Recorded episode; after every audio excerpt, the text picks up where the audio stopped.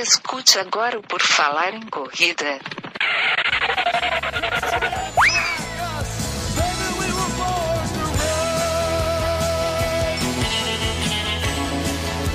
Are you ready to run?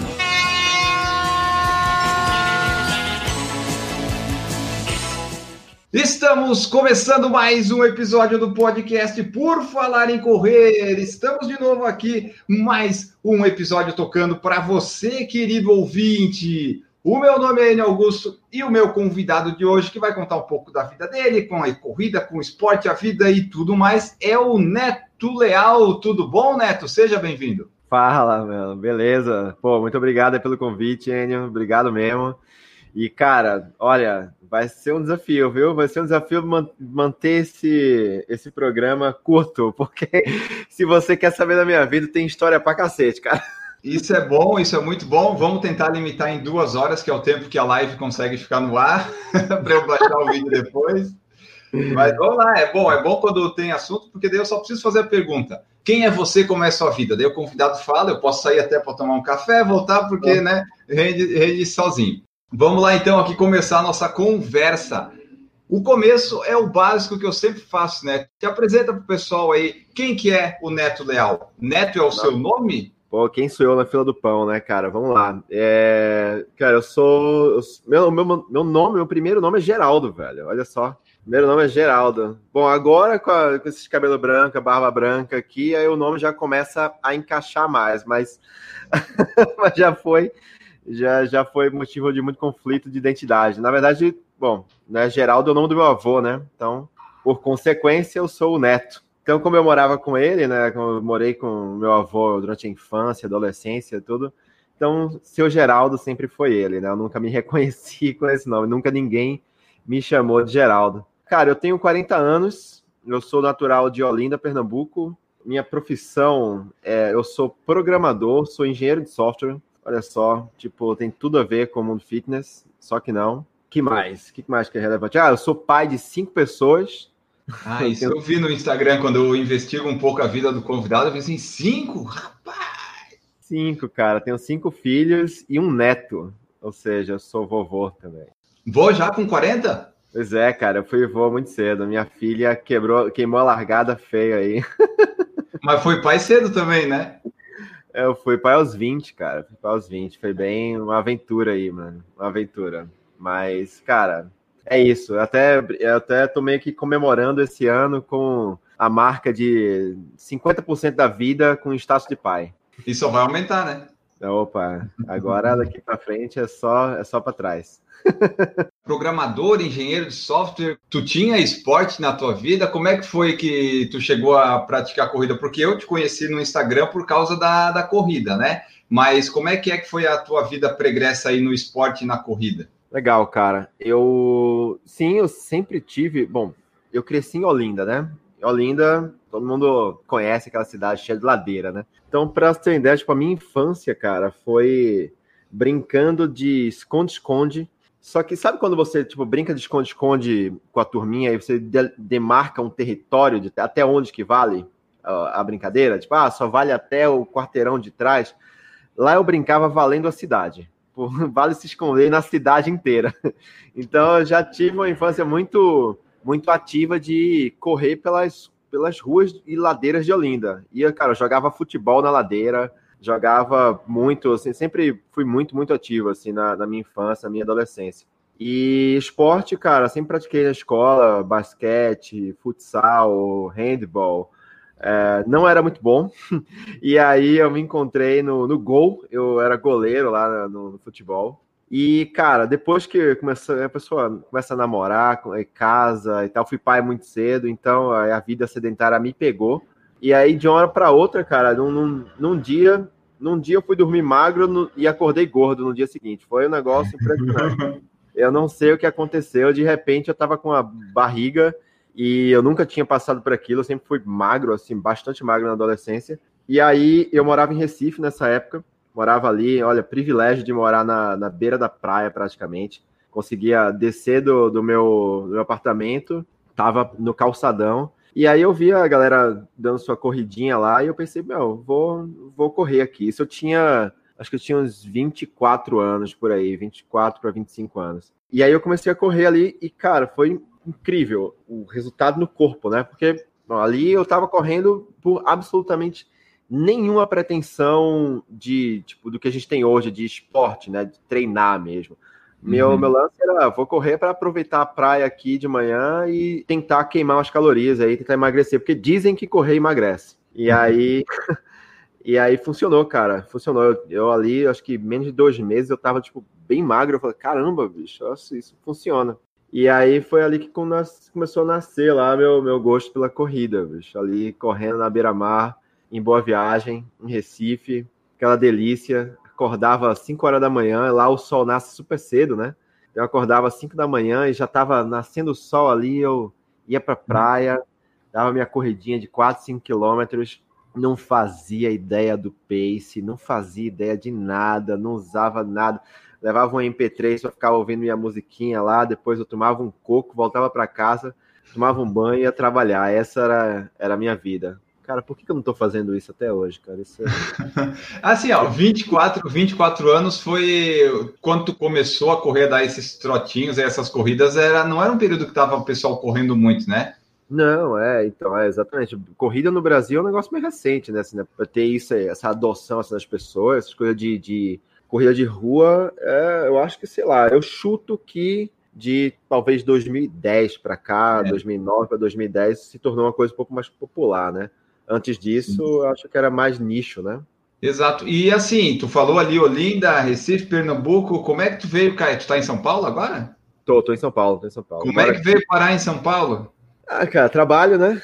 Vim trabalhar, vim trabalhar aqui em São Paulo. Eu, bom, eu trabalho com tecnologia, né? Lá em Recife tem um polo tecnológico sensacional, que é o, o Porto Digital, fica lá no Recife Antigo, e lá tem muita gente é, muito boa de, de tecnologia, mas eu não sei como está hoje. Eu tô, eu tô há 14 anos em São Paulo, mas pelo menos na época a questão de salário ainda não era uma coisa muito boa, né? Então eu vim para São Paulo por isso, para ter mais oportunidade de, de, crescer profissionalmente. Então tem 14 anos já, aí quase que eu tô aqui em São Paulo. Já me consideram paulistano aqui da Gema.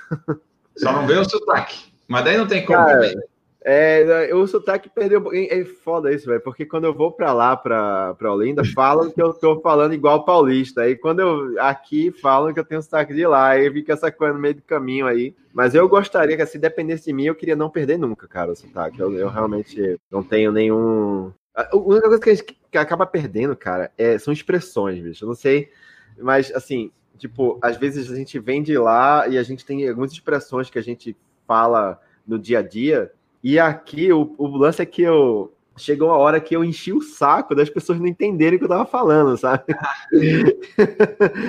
e aí eu meio que cortei umas expressões, mas, cara, só para só pra ser entendido, assim, no fim das contas. Ah, então assim, ó, tu tá 16, basicamente quando tu começou a correr foi quando tu se mudou, praticamente, foi, foi né? É, por aí, por aí, exato. Isso, eu logo depois, uns dois, três anos depois, eu mudei para São Paulo. É, e aí, cara, foi-se embora. Não, não tinha mais corrida na minha vida. Eu, quando eu vim para cá, eu não encaixei a corrida na rotina. Esqueci disso. Até que quando chegou mais ou menos 2010, por aí, 2011, de novo, mesma situação. Gordo pra caramba, pesado, sedentário. Aí eu pensei, cara, olha lá, boa oportunidade para voltar a correr. E aí, cara, já tinha aplicativo, né? Eu baixei no, no meu celular aquele aplicativo do, do Nike lá, o Nike, uhum. Nike Training. Na época era Nike Plus, né? Aí lá tinha um tipo uma planilhinha de treino, né? E eu comecei a cumprir aquela planilhinha. Aí, cara, um dia eu tava na. Eu morava ali no, no Itaim, assim, para quem conhece São Paulo, é, perto da, da Juscelino. E a maratona de São Paulo passava ali. Eu acho que passa ainda, passa ainda lá. É, e aí eu tava uma vez na janela do, do meu prédio e eu vi, tipo, aquela multidão de gente tipo, entrando no, no túnel, assim. Eu, olha só, cara, que legal, quanta gente correndo numa, numa prova e tal, porque eu tinha visto na TV que a prova estava acontecendo. E quando eu vi que aquilo estava passando na janela da minha casa, eu, eu fico, ué, e olha, isso, isso não é só para profissional, tem uma galera aí que é amador e que tá correndo também. Aí que eu vi que, porra, eu também poderia ser uma daquelas pessoas ali a correr, a, a participar de uma prova, né? E aí, cara, eu resolvi me inscrever. Aí eu me inscrevi, quando passou no, no ano seguinte, em 2011, eu me inscrevi para a Maratona de São Paulo. Só que pessoa se acha pra cacete, né? Eu. Tá, é, tá meio apressado aí, né? Meu, não, mas, eu não, mas não foi para maratona hum. ainda. A maratona tinha várias, várias distâncias, né? Só que eu fui me achando pra caramba. Eu já contei essa história algumas vezes, mas eu fui me achando pra caramba e eu me inscrevi para distância de 25 quilômetros para a primeira prova da vida, cara. Primeira prova da vida, você vai fazer 25 quilômetros. Mas daí tu teria um ano para treinar, não? Não, nada. Nada. Não. Nada. Tinha uns meses para treinar. Mas assim, o que, que era treinar para mim? Eu não fazia ideia do que era treinar, tá ligado? Não sei se você, você já assistiu um episódio de How I Met Your Mother, que o personagem lá, o, o Barney, ele inventa de correr a maratona de Nova York. Cara, basicamente é assim: tinha um outro personagem que estava treinando para maratona. E aí, quando chega na véspera da, da maratona, ele sofre um acidente, assim, ele quebra o dedo do, do pé. E aí ele fica mó triste, porque ele fala que ele tinha treinado tanto lá para participar da, da maratona e ele ia, porra, não ia poder correr. Aí o Barney, o outro personagem, fala: Ué, mas como assim treinar tanto para correr uma maratona? É, correr é correr, porra. Correr, você coloca um pé na frente do outro e vai até nunca mais, entendeu? Aí ele falou: ah, como assim? Ah, você tá falando que você, você pode correr uma maratona, 42 quilômetros, você pode correr. Ele falou: correu, eu, eu corro. Eles apostaram e o Barney foi lá e correu a maratona. Ele realmente correu a prova inteira. Só que depois da prova, ele sobe no. Ele entra no metrô para ir para casa. Na hora que ele vai levantar para ir embora, ele cai no chão porque as pernas dele desligaram completamente. Foi exatamente o que aconteceu comigo, cara. Eu consegui correr os 25 quilômetros, tipo, desgraçado, mas depois eu fiquei um ano sem correr porque sentia muita dor, cara. Mas você chegou a treinar antes, tipo, fazer assim, ah, vou correr 5 agora, 10? Corria, era, eu corria 10, acho que o máximo que eu já tinha corrido foi 15 no Ibira, correndo no Ibirapuera e tal. O máximo que eu tinha corrido foi 15. E aí eu achei, ah, quem corre 15, corre 25. Aham, só que não, né, mano? só que não. Isso aí é o que alguns treinadores que eu já entrevistei aqui, eles às vezes falam em tentar evitar, que é isso, né? Tipo, o aluno quer logo fazer uma distância grande, ele faz e daí, tipo, ele atingiu lá ou sofreu, machucou e daí para de correr. Foi meio que aconteceu contigo, né? Ficou um ano ali sem. É, mas isso é que é importante, né, cara? Você ter um, um, um, início gradativo, porque você vai se conhecendo, você vai tendo experiências, né? Tipo assim, o cara que só corre até 15, ele pode até correr 25. Por exemplo, se hoje eu destreinado como eu estou hoje. Se eu conseguir treinar para correr 15, talvez eu consiga correr 25 também, mas eu sei que eu não vou conseguir correr no mesmo ritmo que eu correria aos 15. Eu vou ter que conseguir por conhecer o meu corpo, conhecer como eu, como eu me, sei lá, me, me, a minha performance, o meu condicionamento físico, eu vou saber dosar a minha energia para conseguir completar aquele percurso. Agora, a pessoa que não tem experiência nenhuma, como era meu caso ali naquela época, vai correr os 25, só que no começo da prova vai querer correr que nem fosse correr 5. E aí sua energia acaba logo, cara. Aí acabou, entendeu? Aí você não tem mais para onde ir. E foi isso. Então eu corri até, sei lá, os 16, 17, tipo, num, num ritmo que eu tava mais ou menos acostumado a correr. E depois eu literalmente me arrastei até o final. Me arrastei. Assim, eu, Quase aquela cena da, daquela mulher nas Olimpíadas lá, tipo, toda torta, assim, sabe? É, porque é isso que tu falou, quando a, quando a gente já tá acostumado a correr, mesmo que a gente te, esteja parado, quando volta, tu sabe que como é que tu tem que voltar, como é que vai estar o ritmo. Enquanto tu não corre, tu não tem noção de nada, né? Então, tipo, ah, até 5 quilômetros é uma coisa grande. Você foi lá e fez cinco vezes mais que 5 quilômetros. É, cara, é. Mas, mas, cara, assim, óbvio, não tinha que ter feito aquilo, mas aquilo foi muito importante para aumentar a minha, a minha, minha paixão mesmo pela corrida de rua, sabe? Porque toda aquela experiência que eu tive na largada, sabe, cara, foi maravilhoso, sensacional. Até hoje eu lembro da sensação, sabe, de tipo acordar cedo, aí eu peguei o ônibus, eu morava eu morava ali perto do Ibirapuera, aí eu peguei um ônibus na Vila Santa Maria, a largada era lá no, no pé da Ponte Estaiada. A largada era ali naquele ano. Aí eu, quando cheguei lá, cara, primeiro que no caminho você já viu um monte de gente no ônibus com a número de peito e tal, aquele clima legal. A gente sabe como é esse clima, né? E aí, quando a gente chega lá perto da, da largada, aquela festa, aquele monte de gente ali, sabe, feliz, é, a, a, música, o animador, sabe, aquela, o, o, narrador da prova incentivando a galera, e era uma coisa que eu nunca tinha vivido na vida. E aí, quando aquilo largou, cara, eu, eu posti uma emoção muito grande, sabe? E aí, apesar de ter terminado ferrado da vida, eu terminei muito feliz de ter participado daquilo e queria muito participar de novo. Mas daí demorou um ano. demorou um ano. tu gostou tanto que assim, ah, tá, é, gostei, mas né.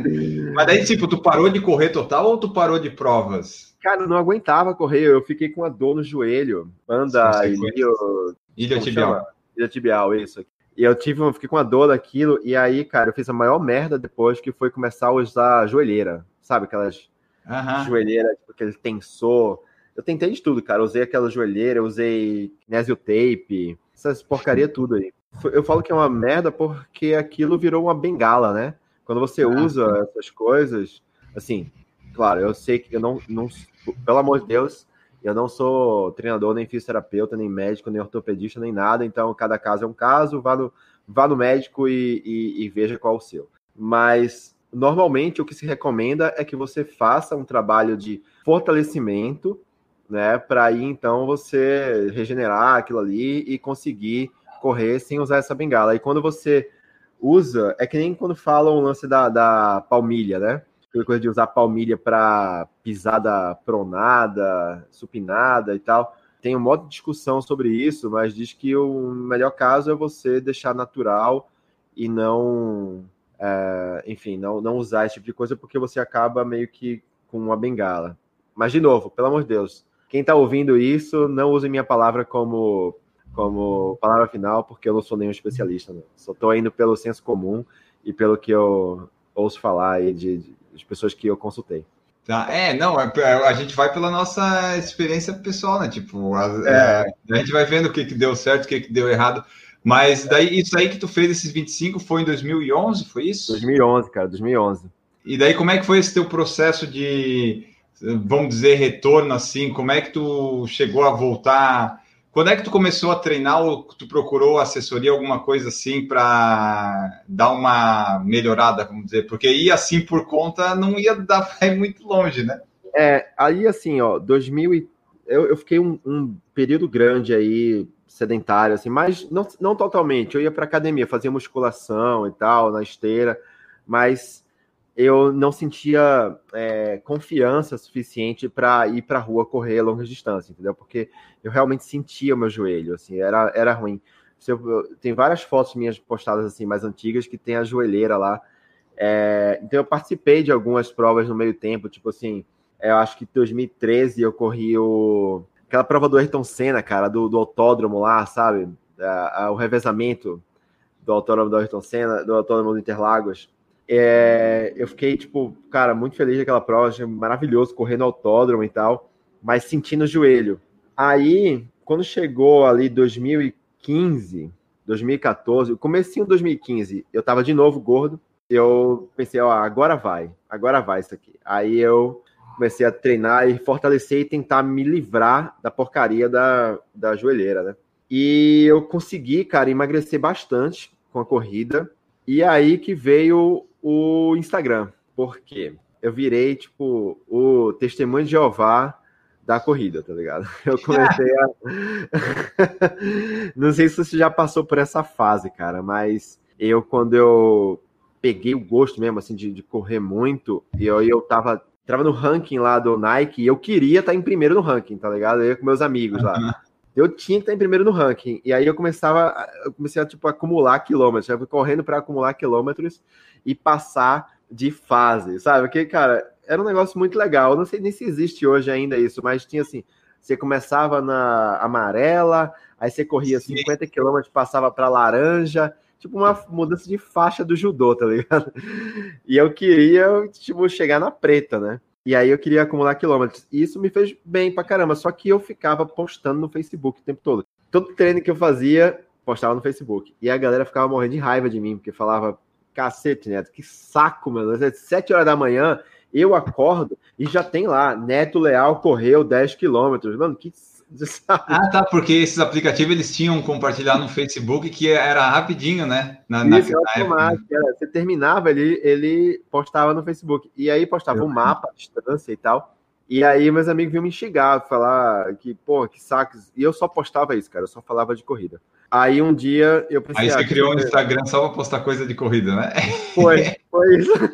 É o que acontece geralmente com quem eu falo ou com quem eu já conheci assim. Ah, só postava isso, daí a pessoa ou foi para o Instagram, criou um pessoal, ou criou um outro Instagram, um Facebook de corrida para não encher o saco dos amigos, vamos dizer assim. Isso. Isso mesmo, velho. Foi exatamente isso, exatamente isso. E foi muito engraçado, porque quando eu criei esse o Instagram, e eu criei tanto que eu não coloquei meu nome no Instagram, eu coloquei, o nome do perfil era Acorda para Correr. E porque eu só queria falar de corrida ali mesmo. Eu falei, olha, aqui eu vou só falar desse negócio. E aí, quando eu criei e eu postei no, no Facebook, eu não tinha Instagram ainda, nem pessoal, é, aí meus amigos começaram a me seguir no Instagram, porque, oh, legal, o Neto criou um Instagram, vou seguir ele. Quando eles viram que eu só falava de corrida, todo mundo foi embora, ninguém pararam de seguir na hora. Tá mas deu certo, né? Porque o pessoal foi seguindo. Os amigos não, mas os outros. Não, é, os amigos não, mas aí, e, e, assim, o que, que aconteceu, cara? Como isso aí foi 2015, por aí.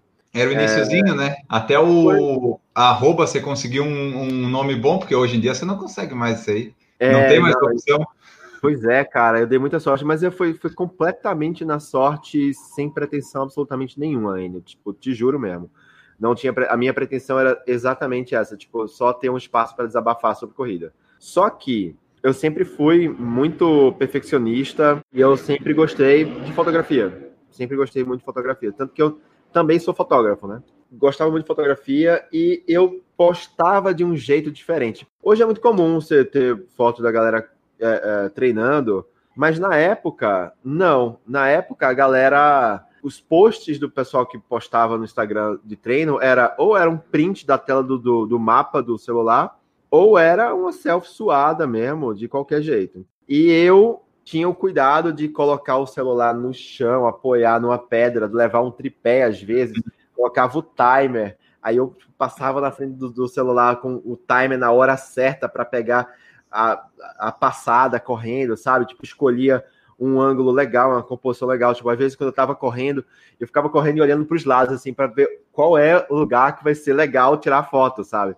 Aí, tipo, às vezes eu passava no lugar que tava o sol nascendo ali no horizonte, aquela luz, aí tava fazendo uma sombra bonita. Aí eu nossa, eu tenho que parar aqui e fazer a foto aqui. Aí eu pegava, colocava ali o celular, ia lá, botava o timer, vinha correndo, aí fazia a foto. Enfim, então a foto ficava era diferente, era bonita, assim, entendeu? Eu acho que foi o meu diferencial ali atrás, naquela época, né? Hoje em dia muita gente faz isso, mas na época eu acho que foi uma coisa diferente ali que eu, que eu fazia. E aí, cara, começou, a galera começou a seguir e eu comecei a gostar, né? Claro, as pessoas é, começam a te seguir, começam a comentar, começam a curtir e tal.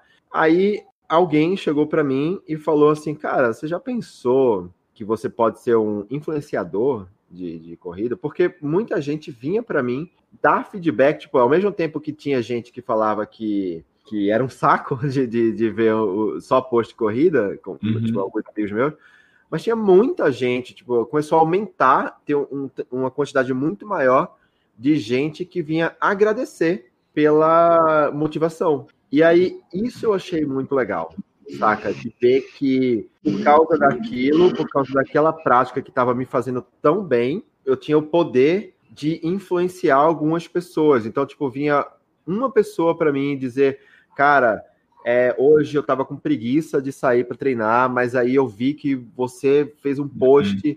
e, cara, aquilo me deu motivação e eu fui e fiz, eu fui meu treino e eu fiquei super feliz. Ou gente que começou a, a me mandar, tipo, cara, fala, Neto, cara, hoje eu fiz a minha primeira prova, olha que legal. Tipo, cara, uma pessoa que eu nunca tinha visto na vida, sabe? Ou às vezes uma pessoa que tava se sentindo mal, tava com autoestima ruim, e aí vinha me agradecer porque, porra, se motivou com alguma coisa que eu escrevi ou que eu postei e resolveu também fazer, e aquilo mudou a vida dela. Então isso começou a, a me, cara, me, me tocar muito, sabe? E eu ver, cara, que legal isso, cara, muito bacana isso e o Instagram começou a, a se destacar para mim na minha vida como é, como sendo uma plataforma muito saudável, sabe? Tipo, onde tinha uma, uma corrente muito muito positivo assim das pessoas. Tipo, enquanto que o Facebook era um é ainda hoje, sei lá, um ambiente de treta e textão, uhum. o Instagram não era isso, tá? O Instagram era um, era um ambiente, uma comunidade legal, sabe? E aí eu comecei a querer atingir mais pessoas. E aí sim, a partir daí, sei lá, eu devia ter uns, sei lá, quando chegou uns 2 mil seguidores ali, eu comecei a pensar, olha, talvez eu possa ter, possa conseguir aumentar mais aqui o meu alcance, ajudar mais gente e quem sabe até ter um retorno. Quando eu via as blogueirinhas ganhando recebidos em casa, eu pensava, uau, seria legal ganhar recebidos também. Estaria mentindo se eu não falasse isso, mas sim. Isso aí que tu falou é 2015, 16, né? Tava meio começando é. né? no Instagram, essas coisas todas. É, 2015, por aí, 2015, 2016, por aí. Cara, não existia stories, não existia post vertical, era, os posts eram tudo quadrado, né? Não existia, cara, não existia quase nada, cara. Não, não tinha quase nada. O Instagram era tudo mato. É, era bem iniciante mesmo, né? O nosso que a gente começou foi 2014, acho. Melhor, quer dizer, melhorou não, é deles melhor, é, incrementaram bastante o Instagram. E tu deu, uh, tu foi bom que tu pegou a época do começo, né? Que tipo, o pessoal ainda estava começando, descobrindo ali, daí acho que ajudou, né? Sim, e era mais fácil de crescer também, né, Enio? É, acho que, sei lá, hoje, se fosse hoje, eu duvido que eu conseguiria crescer tanto assim quanto, quanto foi. Tanto que, na verdade, não só duvido, como é fato que os meus números só caem, na real. Assim. Os meus é, também. Eu, eu é. parei é. de me preocupar com isso, ah, dá azar. Mas é só cair. Quando eu olho lá, só, só diminui o negócio. É tudo bem. É, mas eu tenho, assim, no meu caso, não sei o seu, mas no meu caso, tem uma explicação e tá tudo bem sobre isso. É, principalmente, cara, desde o começo da pandemia para cá, eu devo ter perdido, sei lá, uns 4 a 5 mil seguidores, assim, tipo, fácil. Na verdade, você ganhou. exato, velho, exato. Coloco, eu coloco exatamente nesse, nessa, nessa perspectiva. Porque os seguidores que eu perdi, muito se deve ao meu posicionamento político e tal, que eu venho é, expressando bastante aí de um tempo para cá, né? E Até tu mudou o Instagram, né? Era corda para correr, virou eu, Neto Leal. Quando é que veio Exato. isso? Então, Quando é que tu é... viu que teve essa necessidade assim, putz, não tá, não é esse Instagram aqui, de repente não representa mais o meu momento de vida, sei lá, alguma coisa assim. Quando é que tu mudou isso? Cara, seguinte, uma vez eu tava, acho que foi em 2017, foi no primeiro semestre de 2017, eu dei uma, uma entrevista para o programa da Band, eu acho, foi domingo, como chama? Domingo Espetacular, alguma coisa assim. Esse, esse é da Record, eu acho. Record, é, eu acho que é, isso aí. E aí, foi bem legal a entrevista, e nos bastidores lá, o câmera, ele chegou para mim e falou assim, cara, sabe por que que você consegue a, a, atingir tanta gente e tal? porque você fala a verdade, porque você é você mesmo. E aquilo, tipo, me marcou muito, sabe? Porque eu realmente sempre prezei por isso, por, tipo, falar a verdade e, e não ser nada além de mim. Então, assim, quando eu ia mal num treino, eu falava, foi uma merda hoje quando eu não conseguia treinar, quando eu, eu não, não tinha força para treinar, eu falava que não tinha força para treinar. Enfim, eu sempre me abri muito com as pessoas. Eu nunca fui essa pessoa que dizia: Olha que maravilha que é minha vida, olha como tudo é lindo, como tudo é maravilhoso. E aí, cara, quando chegou, eu acho que foi junho do ano passado, se não me engano, foi isso, junho do ano passado. Eu tava passando por uma fase que eu tava me questionando muito a minha relação com a corrida e o quanto o quanto eu estava correndo para postar ou postando para correr, sabe? Eu comecei a me questionar porque eu não estava performando bem, eu não estava conseguindo treinar, eu estava indo muito ruim. Eu tinha acabado de fazer uma meia maratona horrorosa lá no Rio de Janeiro. Assim, eu sofri muito na, na, na meia, eu estava muito destreinado, pesado. É, acho que foi o pior tempo da minha vida que eu tinha feito a meia maratona. Para você ter ideia, tipo, o meu melhor tempo da vida é 1 hora e 35. O meu pior tempo que foi esse dia, acho que foi 2 horas e 15. Tipo, cara, foi tipo assim, um negócio que naquela hora, enquanto eu tava correndo ali aquela prova, eu comecei a pensar, tipo, por que, que eu tô fazendo isso? Por que, que eu tô aqui? Será que uhum. eu ainda gosto disso? Sabe? Por, será que eu ainda gosto? Será que isso aqui ainda faz parte da minha vida? E aí eu comecei a ter muito conflito na minha cabeça sobre isso, sabe? E aí eu vi que o nome do Instagram, Acorda para Correr, era um peso para mim, entendeu? Ele era um peso, porque ele me obrigava a correr. Ele, eu sentia uma obrigação de correr. E quando eu queria falar sobre outras coisas, porque afinal de contas a vida não é só corrida, a vida é muito mais que isso, e eu tinha necessidade, eu sentia vontade de falar sobre outras coisas, eu sentia que eu estava invadindo um espaço, sabe? Tipo, então, se eu fosse no Instagram e falasse sobre, sei lá, sobre um filme que eu assisti, eu achava que eu estava é, invadindo um espaço que não era para falar daquilo. E de fato, a aceitação, tipo, o engajamento e a participação das pessoas era muito menor quando eu postava sobre outras coisas. E aí eu pensei, quer saber? Eu vou assumir que eu não quero mais falar sobre corrida, que eu não sou só o cara que corre. E aí eu troquei, eu coloquei o meu nome no perfil e, cara, foi muito engraçado, Enio, que quando isso aconteceu, quando eu resolvi fazer isso, virou uma chave na minha cabeça e eu comecei a treinar pra caralho. eu comecei a treinar pra cacete, eu comecei a correr pra caramba. Se libertou, vamos dizer assim. Sim, cara, nossa, eu me sentia muito mais livre, mais leve, sabe? Mais tranquilo pra para fazer o que eu estava querendo fazer mesmo. Aí eu vi que, pô, não, isso é legal, eu gosto de fazer isso, mas eu não tenho obrigação, entendeu? Então, assim, hoje, cara, se eu quiser, eu não posto. E tem outra coisa também, né, cara, que é o peso de você ficar refém de números. Tem uma galera no Instagram que, e assim, eu vou falar isso, por favor, absolutamente sem nenhum julgamento, sem nenhum, sem nenhum preconceito, sem nenhum problema, sem nada contra absolutamente ninguém, não estou cutucando ninguém, não é sobre isso, mas é apenas uma opinião pessoal de quem já esteve lá, quem, de quem já passou por isso, que é a, a questão de você ficar refém de números, cara. Tem uma galera no Instagram que finge uma vida que não tem, que não leva por causa de números e que fica que se sente na obrigação de ficar gerando conteúdo, de ficar falando sobre coisas que não está vivendo somente para agradar o público, somente para conseguir likes, somente para conseguir comentários, somente para conseguir follows. E o esforço para você fazer isso, para você ficar gerando esse conteúdo o tempo todo, é muito grande.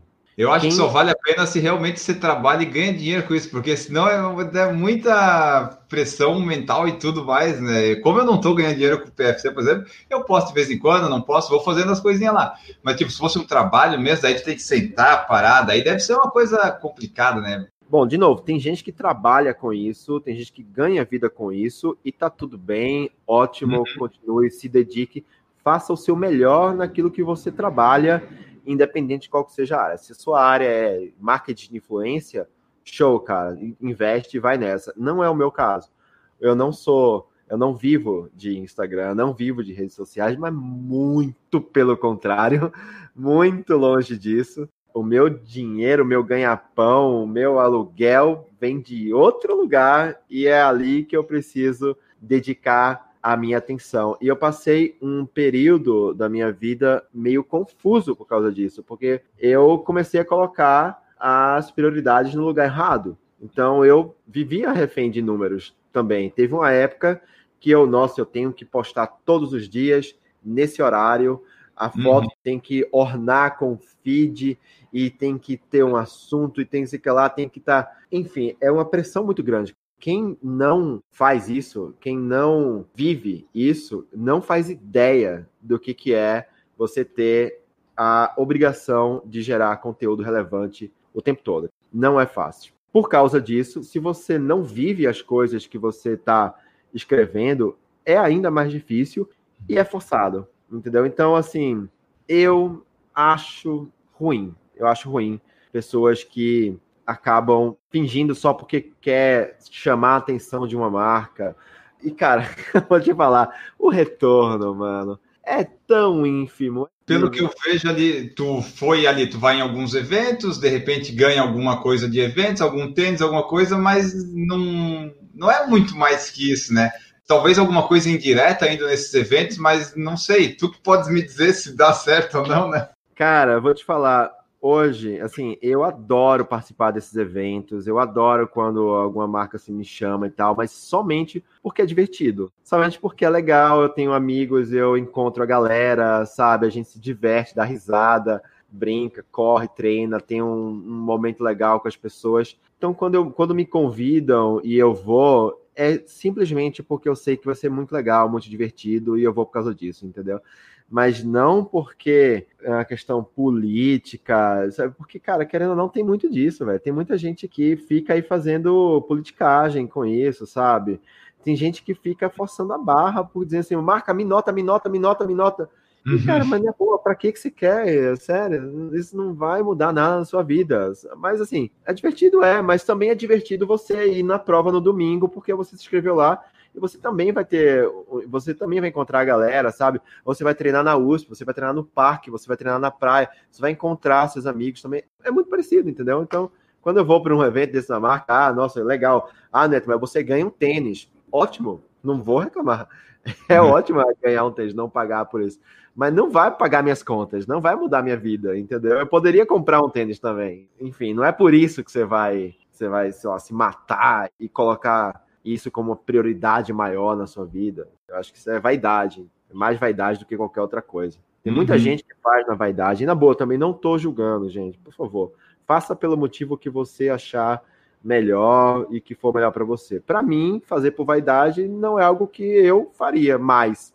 Cheguei até a fazer um tempo, cara, não vou negar. Mas logo eu vi que bobeira, né? Eu já tentei fazer assim, programar, tipo, vou postar todo dia, vou falar alguma coisa assim, putz, não, hoje não deu, ah, hoje não deu, e vai passando, vai passando, assim, ah, não dá, não consigo. Eu teria que ganhar muito para fazer isso, para começar agora, para daí gerar alguma coisa para ganhar. Eu ainda não estou nessa motivação assim, mas eu já pensei, não, vou postar aqui todo dia às seis, sete da manhã, eu posto alguma coisa, alguma coisa que eu pensei e tal, mas não vai, é, é difícil demais isso. Cara, olha, já assim, já tive, já tive retorno algumas vezes, já ganhei dinheiro algumas vezes, já, já ganhei produto, mas não, não vai mudar a sua vida, cara, não vai mudar. Se dedique na sua profissão. É. Agora, de novo, se a sua profissão é realmente marketing de influência, toca o pau, velho, vai lá. Tem que ir, né? cara, não vai ser fácil, mas, mas vai, uma hora vai. E, e, esses teus questionamentos, essas coisas todas, tu chegou a fazer tipo terapia, essas coisas para tentar entender? Sim, cara. Sim, sim. Ah. Conversei bastante sobre isso. É um canal de desabafo, no mínimo, né? Sim, sim, com certeza. Tem toda razão. E é legal você, às vezes, só o fato de você externar isso, você consegue ver as coisas por outra perspectiva, né? Como se você olhasse mais de fora, né? Se afastar um pouquinho do problema, olhar de fora que às vezes tu sabe, só que daí tu precisa, tipo, falar isso, daí para outra pessoa às vezes falar, para tu dizer, putz, é verdade. É, eu tava sabendo disso o tempo todo, só não tava botando em prática. É real, verdade. Só para eu voltar um pouquinho no tempo, tu falou que fez uma meia lá em 1 hora e 35. Nesse tempo de corrida que tu fez, Fernando, tu teve tipo um momento que tu tava bem, assim, digamos, no peso, em forma, correndo bem? Nossa, que, que época saudade. foi? Que saudade, isso aí. Isso aí foi 2017. Eu tava, nossa, cara, olha, vou te falar Gente, seguinte, quem quer correr com performance precisa se dedicar em muitos lados da sua vida. Assim, não é só o treino, mas a alimentação, disciplina, regularidade, sabe? Você realmente precisa ter uma, um, um, estilo e uma rotina de vida que te leve junto para isso, né? Então, o lance do peso é um negócio importantíssimo, cara. Eu tava super leve, eu acho que eu tava com 75 quilos, né? Eu tenho 1,80, então 75 para mim é um peso muito bom, assim, muito baixo, assim. É, até porque eu tenho, naturalmente, eu tenho uma massa muscular considerável. E, cara, é você estar tá se dedicando muito a isso, dá muito trabalho, mas, assim, no fim das contas, é bem recompensador, sabe? Mas o, que é muito né? importante, é, o que é muito importante, Enio, assim, e que eu tinha muito na minha cabeça tranquilo é que, assim, você quando está correndo para performance, pelo menos para mim funcionava muito assim, é você aceitar os ciclos pelos quais você vai passar. Então, assim, você planeja bem as suas metas. Então, lá eu tinha, nesse caso, a minha, vou citar esse exemplo aí. 2017 foi um ano que eu fiz a minha melhor maratona, a minha melhor meia maratona. Então, a minha melhor maratona foi em junho em Porto Alegre, em 2017 eu fiz 3 horas e 25. 3 horas e 25. Foi a minha melhor maratona. E eu tava super bem, muito bem treinado, e eu tinha feito exatamente assim, um ciclo perfeito para chegar naquela maratona com tanque cheio. Eu tinha plena consciência que quando eu terminasse aquele período, aquele ciclo, eu ia destreinar um pouco, eu ia ganhar um pouco de peso, eu ia perder um pouco de performance para eu poder me recuperar para aí então eu chegar na minha outra meta, que era em outubro, a meia maratona lá em Brasília, uhum. e eu uhum. chegar lá com a forma boa. Porque, cara, pelo menos para mim, cara, você conseguir se manter ali no topo o tempo inteiro, só se você for realmente um atleta profissional que vive disso, velho. Entendeu? Assim, é. pra gente, para os mortais, que trabalha, que estuda, que cuida de filho e tal, cara, a gente tem que aceitar os altos e baixos, né? Porque senão a gente vai viver na paranoia, né, cara? Não sei como é para você isso aí, mas para mim não dá. Eu não consigo viver no topo o tempo todo, não dá. Não, o meu topo foi 2015, eu nunca mais consegui voltar naquele ritmo que eu corri na, na minha vida. O peso agora, nesse momento que a gente está gravando, eu até tô conseguindo voltar, mas a performance eu não sei quando é que vai voltar, não. Até porque a gente não tá conseguindo treinar direito, né, cara? Não sei, você, como, você tá fazendo com treino? Você tá treinando?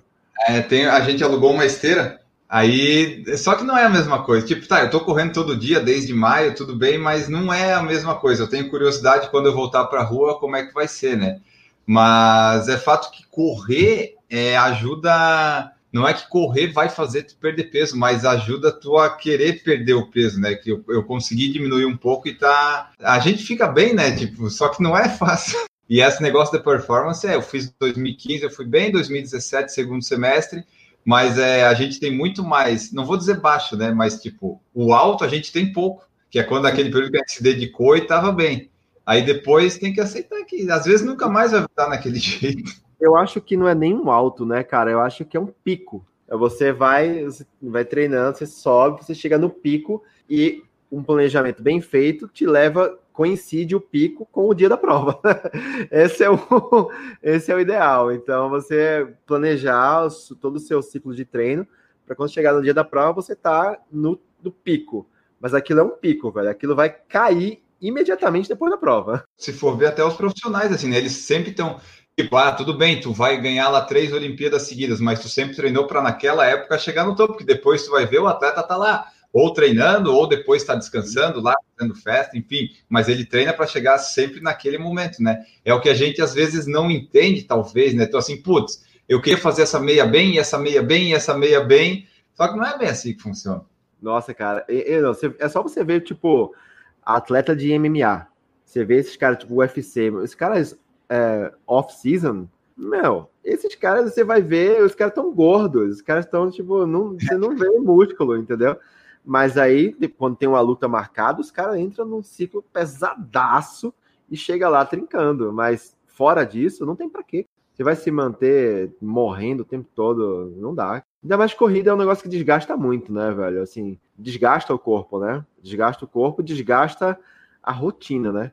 Tipo, quem já treinou sério para uma maratona sabe o quanto isso impacta não só você, a sua vida, mas também as pessoas que estão ao seu redor, cara.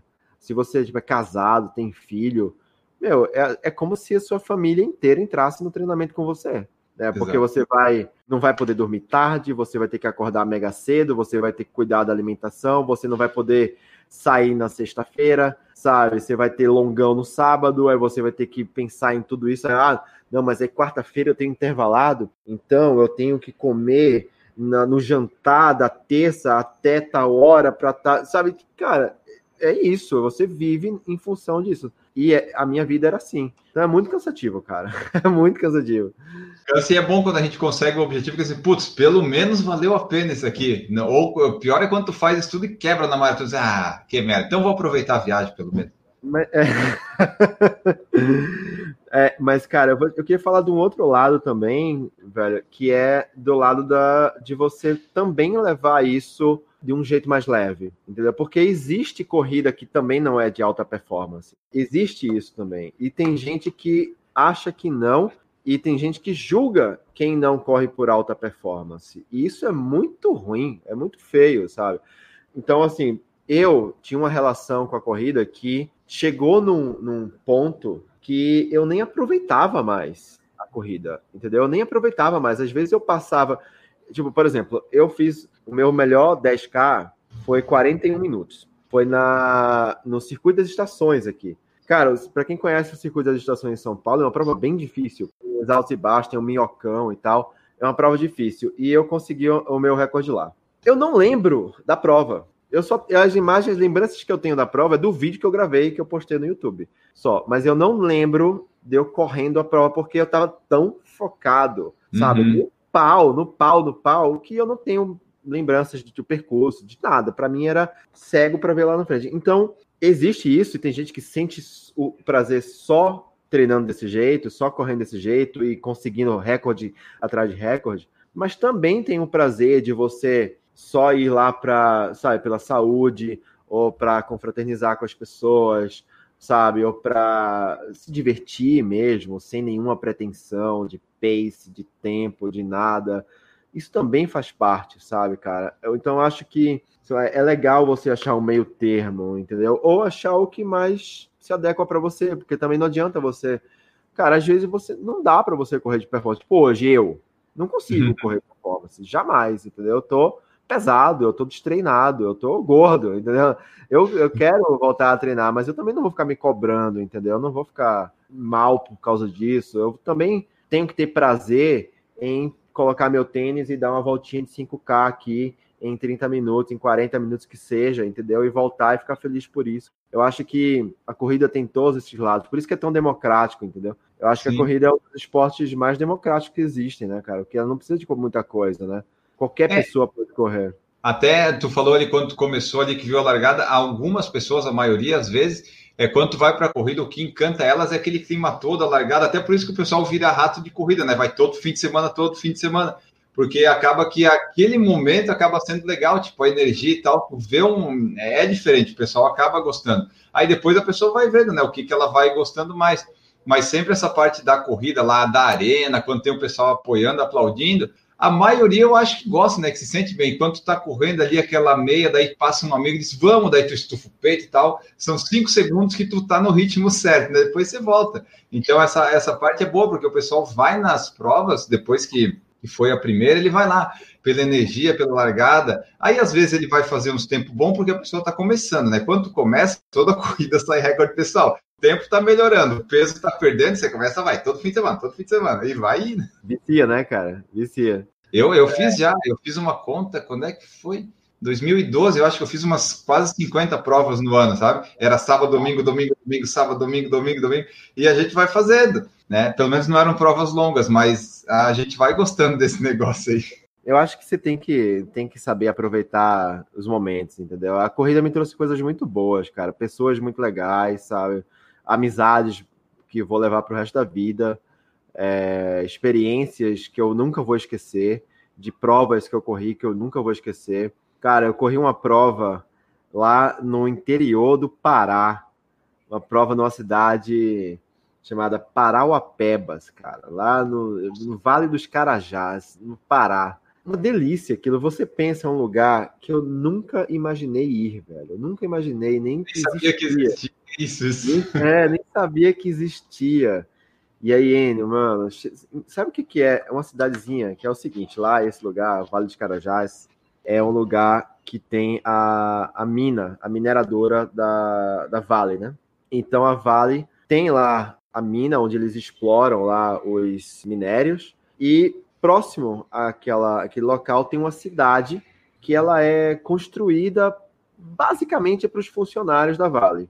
Então, assim, é um lugar que é aquela. É como se fosse uma vila, cara. Imagina, sabe a vila de Lost? Então, cara, é muito aquilo, sabe? As casas ali, tudo prontinhas, não tem muro, não tem grade, as pessoas se conhecem. Cara, se dá para você sentar no meio da rua por cinco minutos não vai passar um carro, entendeu? Tipo, é muito um lugar super tranquilo. E aí, num domingo, num lugar desse, para a cidade inteira hum. para uma prova de 5 e 10 quilômetros. É muito bonito isso, cara. Sabe, é muito legal de ver aquelas, aquelas pessoas ali se envolvendo com aquilo e vivendo. Então eu tenho muitas lembranças muito legais dali. Tem a, a São Silvestre, pelo amor de Deus. Quem uhum. nunca correu a São Silvestre, a maratona de São Silvestre, tem que correr, cara. São Silvestre, maravilhosa. A Uphill, nossa, cara, apesar de que tá meio polêmica ultimamente, né? É, deu um probleminha aí com esse cancelamento deles, né? O pessoal não é... gostou muito. tá meio polêmica, cara, mas porra, uma das maiores emoções da minha vida, assim, subir aquela serra, tipo, lindo aquele lugar, uma superação absurda. Nunca senti tanta dor nas minhas pernas na minha vida. Corredor é um bicho doido, né, cara? Sofre pra caramba, quase vomita, quer amputar as pernas de dor, mas sai de lá realizado. É, e vai de novo. Vai de novo. Tu sabes quantas provas tu já fez em maratonas, essas provas grandes assim? Como é que é teu histórico aí? Cara, eu não tenho ideia. Eu não tenho ideia de quantas meias maratonas eu fiz, nem de 10. Maratonas, não tem como não contar. Eu fiz três maratonas, né? Eu fiz 2016 a maratona de São Paulo, a minha primeira maratona na loucura total, cara. Loucura total, treinando sozinho. Não sabia o que era treinamento de corrida também direito, mas eu. O que aconteceu, cara? Eu tava lendo o livro do Drauzio, Correr, Sim. do Drauzio Varela. E aí, quando ele fala que ele começou a correr aos 50 anos e um ano depois ele estava correndo a maratona de Nova York com a filha dele e tal, eu pensei, cara, se o Drauzio Varela começou a correr com 50 anos e correu uma maratona depois, eu tenho a obrigação de correr uma maratona. Uhum. E isso era mais ou menos novembro por aí de 2015. E aí eu me inscrevi na maratona, que era em abril de 2016, e fui, cara. E fui. E eu fiz. Nossa, eu sofri demais, hein? Eu andei pra caramba no final. Sofri. E São Paulo é difícil também. Um calor do cacete. A pior prova para começar, que é de São Paulo. Eu fui de preto. Oh. eu fui de preto, roupa preta, colada.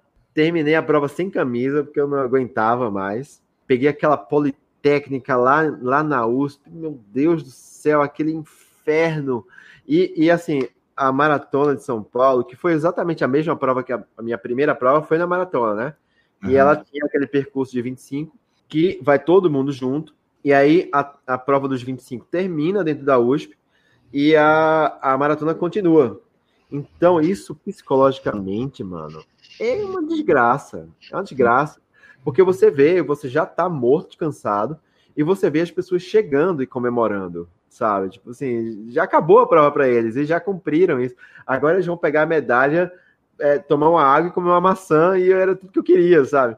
E aí, aí você continua. Enfim, eu fiz quatro horas e meia a prova, a minha primeira maratona. Quatro horas e meia. Bom, para ser uma primeira maratona, eu tava mega feliz, só queria completar, terminei chorando, emocionado pra caramba, aquela, aquela uhum. festa. E aí, a minha meta era correr outra no ano seguinte. Só que a partir daí, eu já estava treinando com assessoria. Entrei para uma assessoria um mês antes da maratona, e aí, depois disso, a gente fez um planejamento bem bacana de, de treinos e ciclo de provas e tal, e provas preparatórias, até chegar em Porto Alegre em 2017. Aí sim, pô, baixar o tempo em mais de uma hora numa maratona é realmente bem expressivo. Um treinamento certinho ajuda, né? Ó, ajuda. E você vê que engraçado, cara, porque se você for falar de peso, o meu peso não foi muito diferente.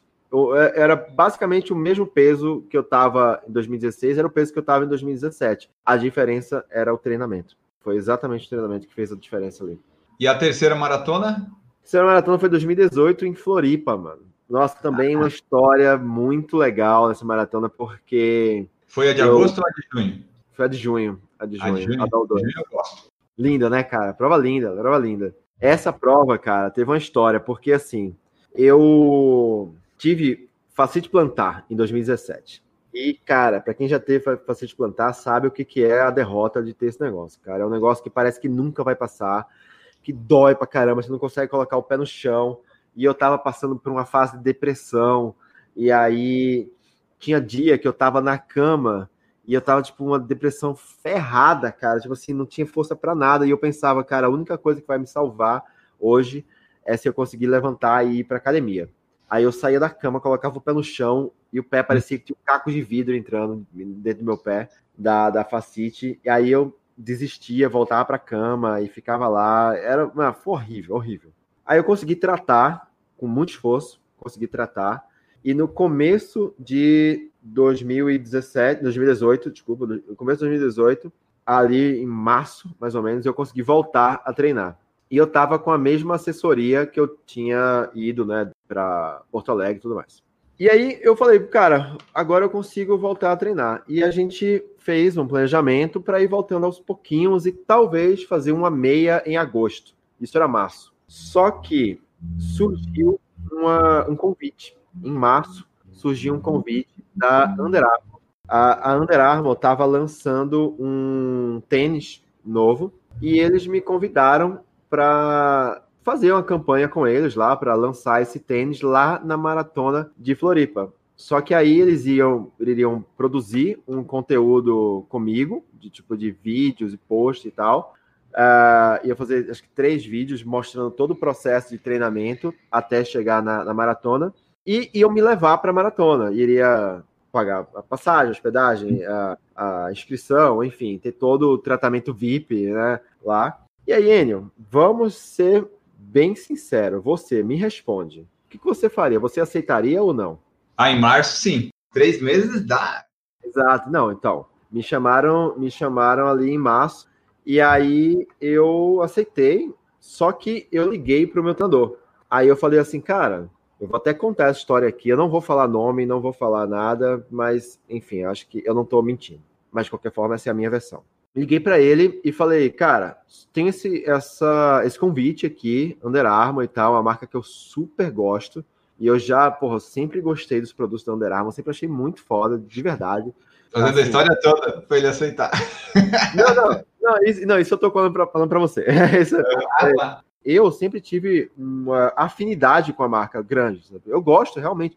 Não estou falando disso por causa de relacionamento com eles. Absolutamente não preciso disso. Eu estou falando porque eu gosto, eu acho massa. E quem já usou o, o material do Under Armour sabe que é uma puta qualidade. É, é realmente puta qualidade. De, de tudo. De roupa, de tênis, tudo. Enfim, aí eu liguei para ele e falei, cara, tem esse convite aqui da Under Armour e eu quero ir. Aí ele falou, é pouco tempo para se preparar. Você tá voltando a treinar agora é pouco tempo, eu acho que é furado, eu acho que não vai dar certo. Aí eu falei assim: vamos fazer o seguinte, eu vou aceitar, você me manda os treinos e a gente vai ver o que que dá. Se não der certo, eu desisto. É a única, a coisa que eu posso fazer é não fazer a prova. Mas eu queria uhum. tentar, pelo menos, não queria desistir da agora. Eu queria tentar. Aí ele falou: tá bom, ok, já que você faz questão, vamos lá. Aí ele foi me mandando os treinos. Só que assim, contra gosto totalmente, né? E aí foi me mandando os treinos e eu fui conseguindo render, cara. Eu fui rendendo nos treinos. Com muito esforço, realmente estava fazendo um esforço além do que seria normal, mas eu estava tava rendendo, estava conseguindo cumprir a planilha. E aí foi indo. E ele meio que, cara, eu sentia que o cara tava quase querendo que eu quebrasse, mas beleza, eu vamos lá. Ele tá fazendo o trabalho. A 3,50, não, eu quero ver ele fazer esse aqui. É. eu fui isso, eu morrendo, mas eu vou, eu, eu, tipo, era meu orgulho ali, eu vou essa porra. Aí quando chegou, cara, tipo assim, umas três semanas antes, mais ou menos, eu tinha feito o longão até 28. O meu maior longão tinha sido 28. Aí, quando chegou na semana seguinte do longão de 28, eu tive, eu fiquei gripado e tive uma infecção intestinal, aquela famosa caganeira. Mas eu tive uma infecção intestinal muito pesada. Eu passei uma semana derrubado, derrubado. Aí eu falei para ele, cara, não consegui treinar essa semana, fiquei doente. Aí ele falou, Neto, cancela a maratona, não vai dar. Faltava duas semanas para prova, cara. Eu tinha feito o ciclo inteiro. Eu ia desistir porque eu não consegui fazer o último longão.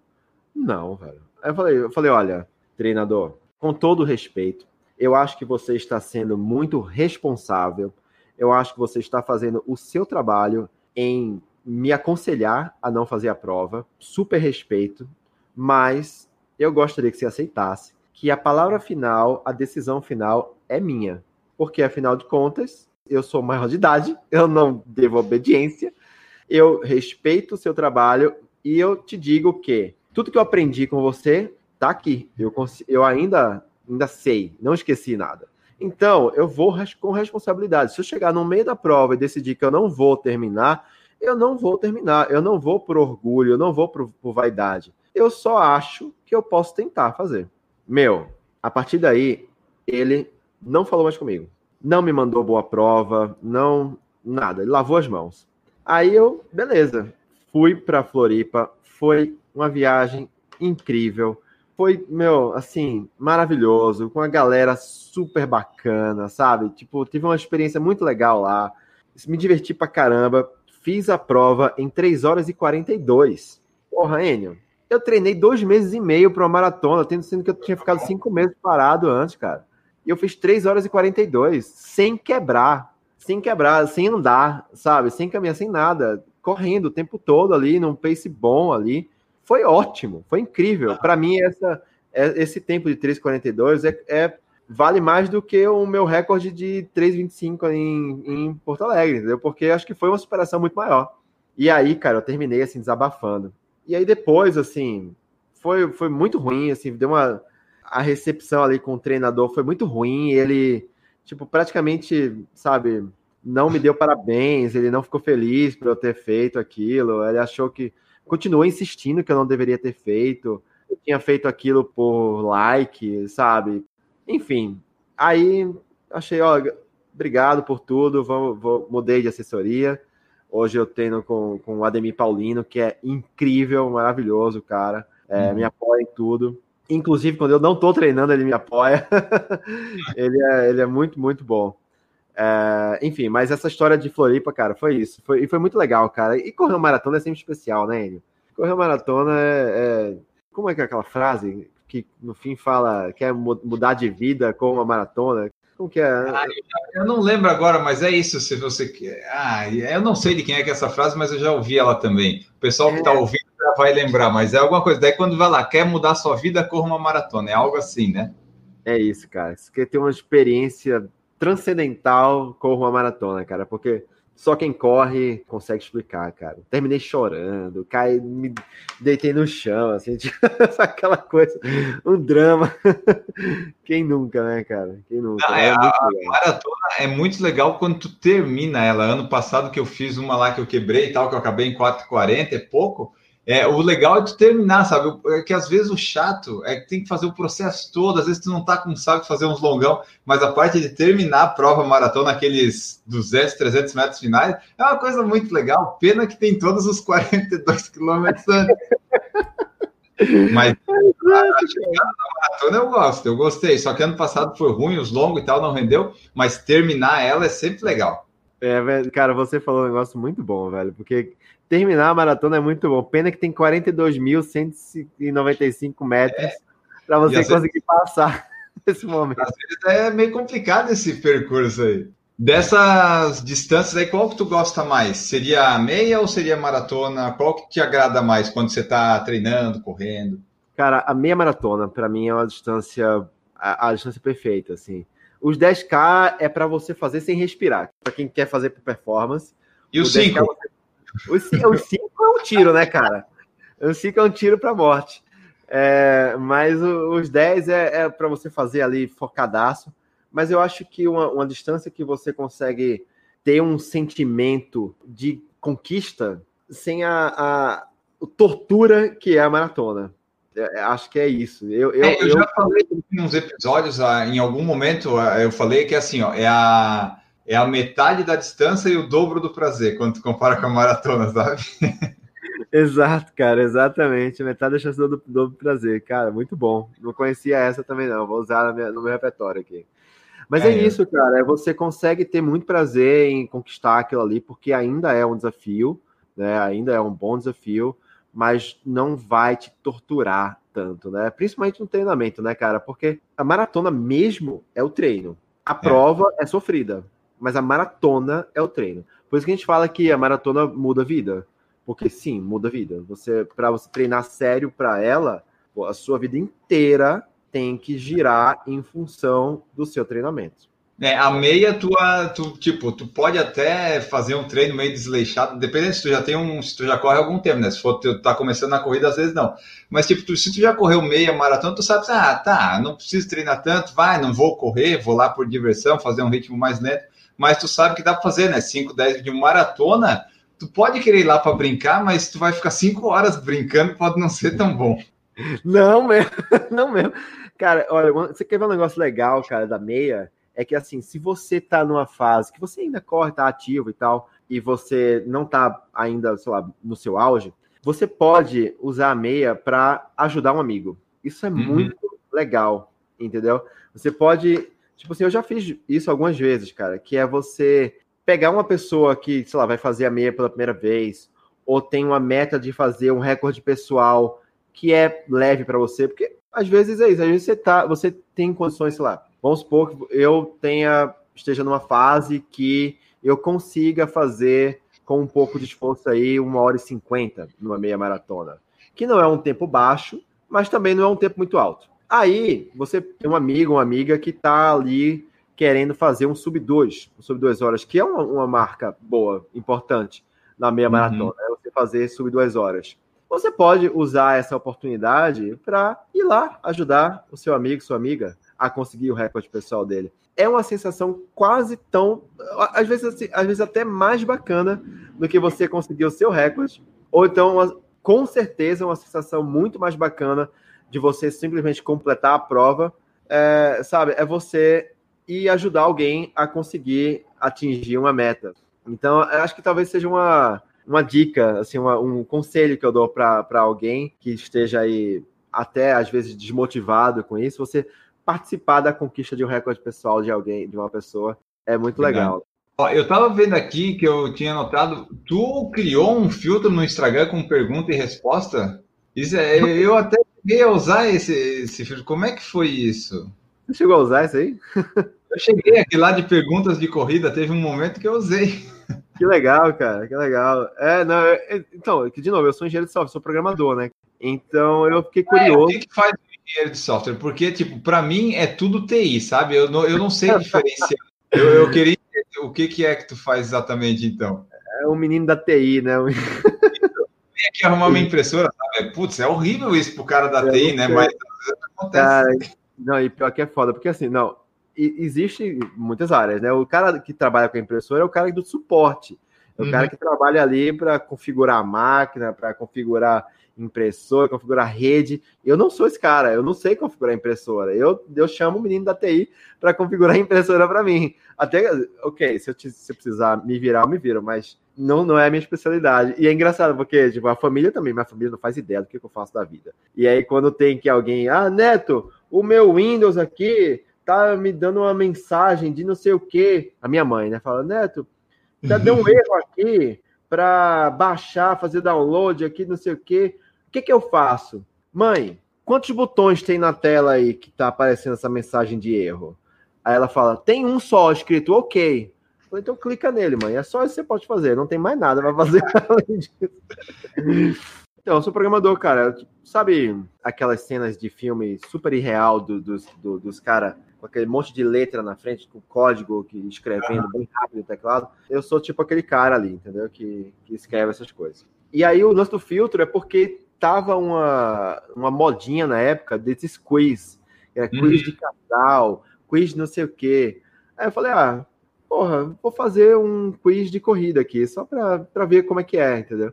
E aí eu fui ver, aí eu vi que existe um, uma ferramenta do próprio Facebook que ele disponibiliza, super fácil de fazer, não é nenhum mistério, não, mas é ridículo, é bem, é bem fácil. É uma tardezinha ali pesquisando, eu fiz o filtro, é, é foi para diversão. E eu achei muito legal que a galera usou, cara. Eu, faz muito tempo que eu não vejo as métricas disso aí, mas tinha, cara, centenas de milhares de uso aquele negócio ali. Eu fiquei bem impressionado. Assim. Tu falou que gosta de fotografia. Um hobby tipo a, a corrida que você tem, ou a fotografia é algo mais profissional? Como é que é a fotografia na tua vida? Então, bem, bem pontuado isso aí. Vamos falar sobre isso. Momento coach aqui, momento motivacional. Vamos lá. É, eu trabalho com, com engenharia de software, com programação, desenvolvimento desde 2000. Eu tenho 20 anos que eu trabalho com isso. É, já passei por muitas fases, por muitas, é, muitas coisas na profissão. Quando chegou na metade do ano passado, eu estava mega desmotivado com o que eu estava fazendo. Eu não estava gostando do que eu estava fazendo. E, em paralelo, vinha a coisa da fotografia crescendo. Isso eu sempre gostei. Sempre gostei de fotografia, sempre gostei de ter câmera e tal. Tipo, quando a minha filha nasceu uh, oito anos atrás, eu comprei uma câmera melhor e aí comecei a experimentar mais com fotografia, né? E estudar um pouco mais sobre coisas conceituais mais, coisas mais também técnicas, tipo exposição, abertura, diafragma, essas coisas. Como eu estava super desmotivado na metade do ano passado e a coisa da fotografia estava crescendo muito, porque aí eu tinha chamado uns amigos para fazer uns ensaios, aí eu levei um amigo, até eu tenho um amigo no, no, no Instagram, Gustavo, Gustavo Vitor, que tem uma história super bacana de emagrecimento também. Ele foi, acho que, minha, uma das minhas primeiras cobaias aí de ensaio uh, ao ar livre. E aí a gente fez, ele gostou pra caramba, eu também gostei muito daquilo. É, eu passei a quase ser o fotógrafo oficial dele, assim. E aí eu comecei a fazer ensaios com amigos e, e amigas, correndo, é, na rua, fiz a Brumatoso, a, a própria Raquel fez foto comigo, é, uma galera. E aquilo estava realmente aflorando muito e eu gostando demais, assim, recebendo feedbacks. É, eu sempre tive esse lado artístico também, meio. Eu, eu toco piano, eu sou músico desde criança. Então, essa coisa da arte sempre teve comigo. Aí, cara, eu comecei a entrar num conflito do tipo, cara, vou largar tudo e viver da minha arte. Vou largar a TI, vou ver de fotos. Vou largar tudo, exatamente, vou largar tudo e vou viver da minha arte. E até eu cheguei a tatuar aqui, ó. Acho que o pessoal que tá ouvindo no podcast não vai ver, mas eu tenho uma câmera tatuada aqui no, no meu braço. É uma Nikon ou uma Canon? É, eu uso Nikon. Eu deixo aqui do meu lado, que às vezes eu gravo uns vídeos, eu uso ela. E eu fiz isso, cara. Eu larguei tudo. Eu larguei, eu pedi demissão no trabalho e fui tentar a vida de viver da arte.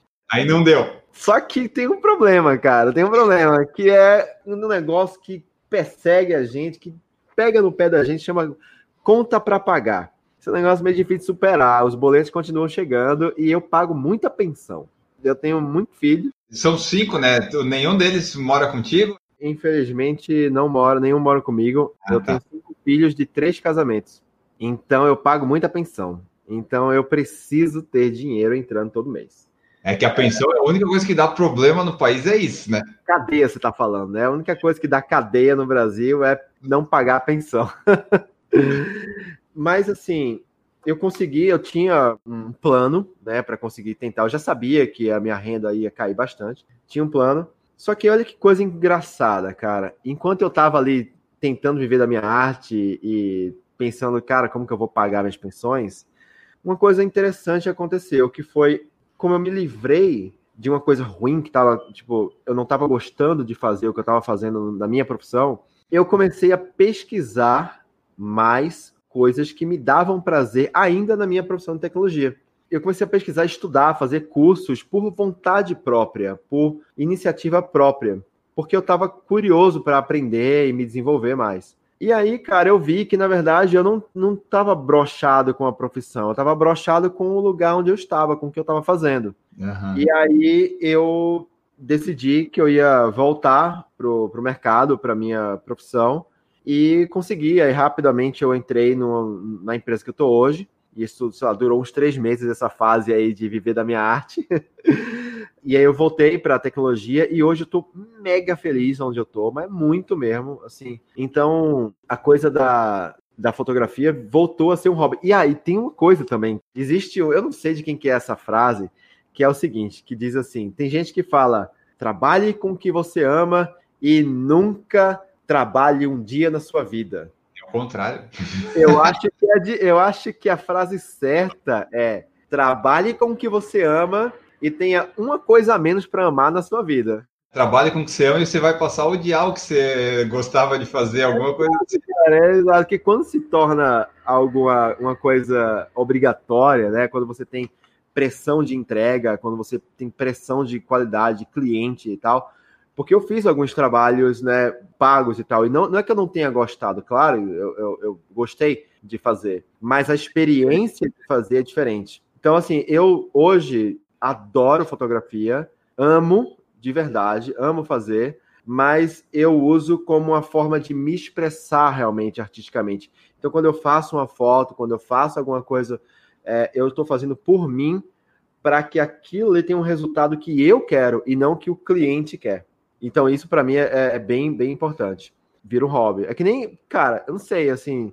Tipo, o, uma vez eu vi um documentário do Usain Bolt falando sobre a relação dele com corrida, né, e tal. Então, apesar de ele ser um super atleta, um cara que a gente, enfim, não tem nem o que exaltar mais sobre ele, acho que as conquistas dele falam por si só, mas uhum. ele fala lá no treinamento que tem dia que ele acorda e ele não quer correr por nada na vida.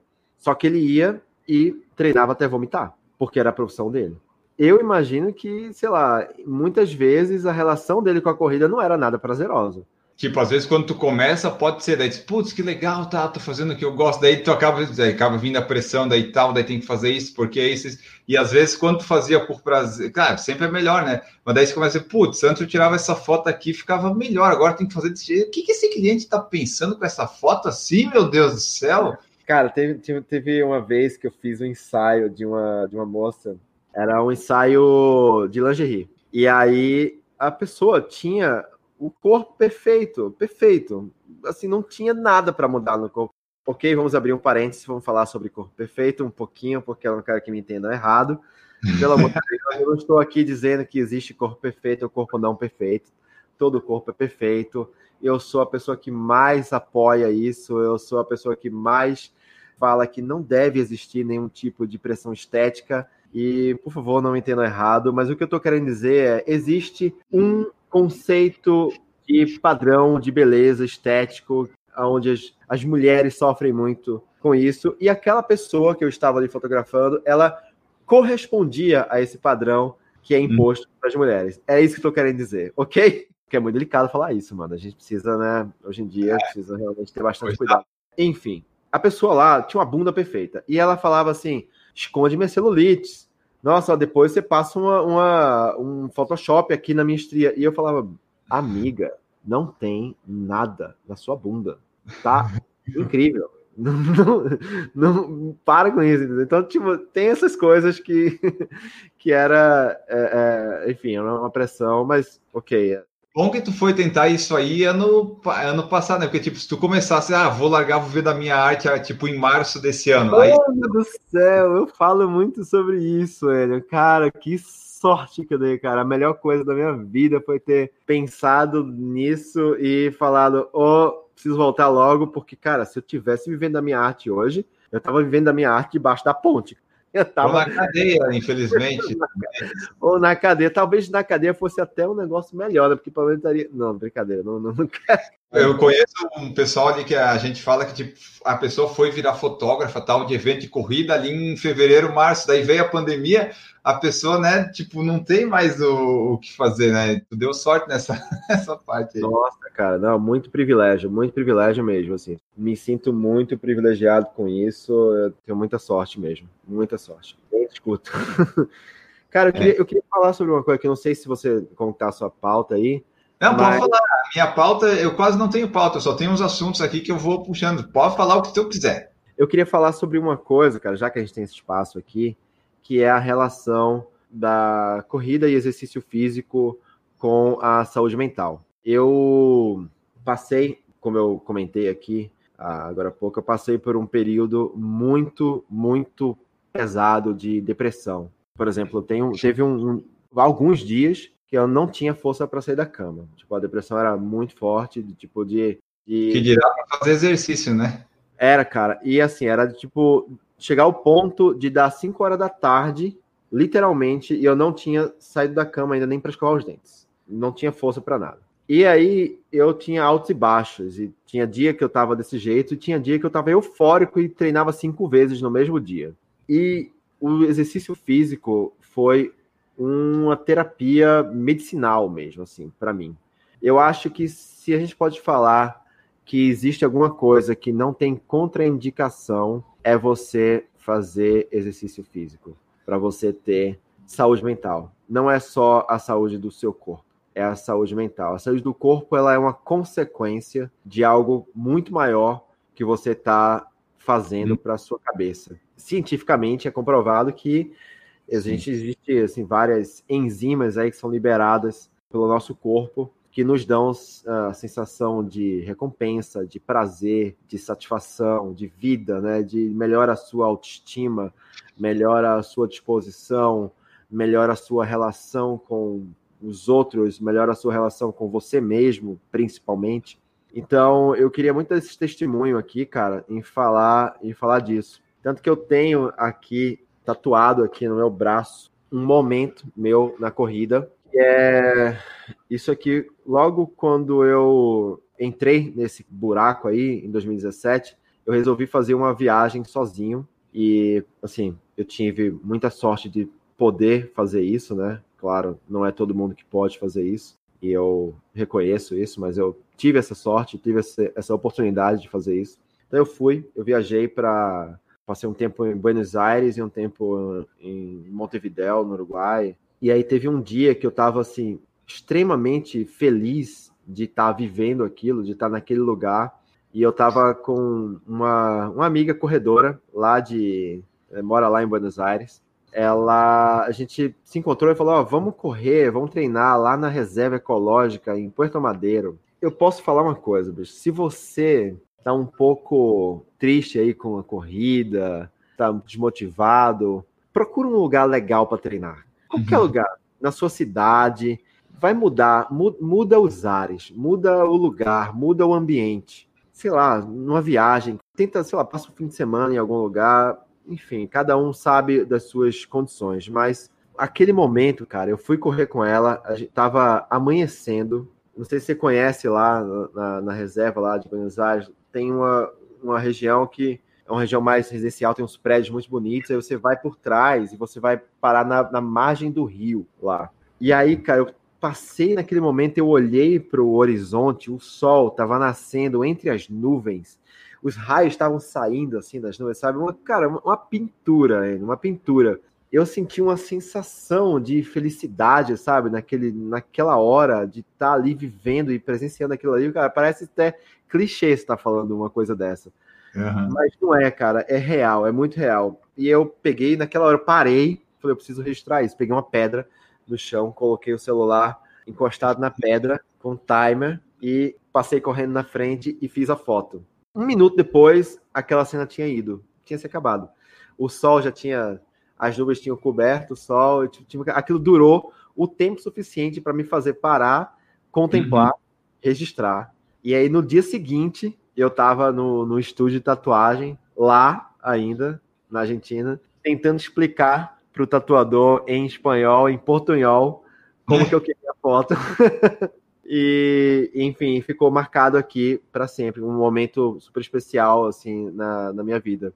Então, eu acho que essa é uma mensagem que a gente pode passar para as pessoas, sabe? De que você, quando você estiver mal, você também pode tentar encontrar aí dentro de você uma força, uma motivação, um momento especial que você está vivendo com você mesmo, ou com algum amigo, com alguém especial para você e o esporte pode te levar a, sabe, a superar coisas que você achava que não, não ia conseguir. Eu acho que isso é muito bacana. É, tipo, tem que ver qual que o esporte você gosta tal para fazer que eu não tenho muita experiência com os outros esportes, mas eu sei que a corrida, mesmo num dia de bosta, se tu consegue correr depois que tu acaba, tu vai ficar bem pelo menos aquela meia hora depois que você acaba de correr, sabe? Você vai ter uma sensação boa. Os outros esportes eu não sei bem como é que é, mas na corrida que eu já pratico há bastante tempo, Sempre funciona assim. Pode estar o pior dia do mundo. Se tu correr pelo menos aquele período logo depois do treino, tu fica bem. Depois pode voltar, vai. Às vezes pode ser, pode contar uma merda do dia. Mas, tipo, depois que tu acaba o treino, eu, pelo menos, eu sempre acabo assim, putz, dá uma sensação boa, tipo, alguma coisa boa eu consegui fazer, acabei o treino, né?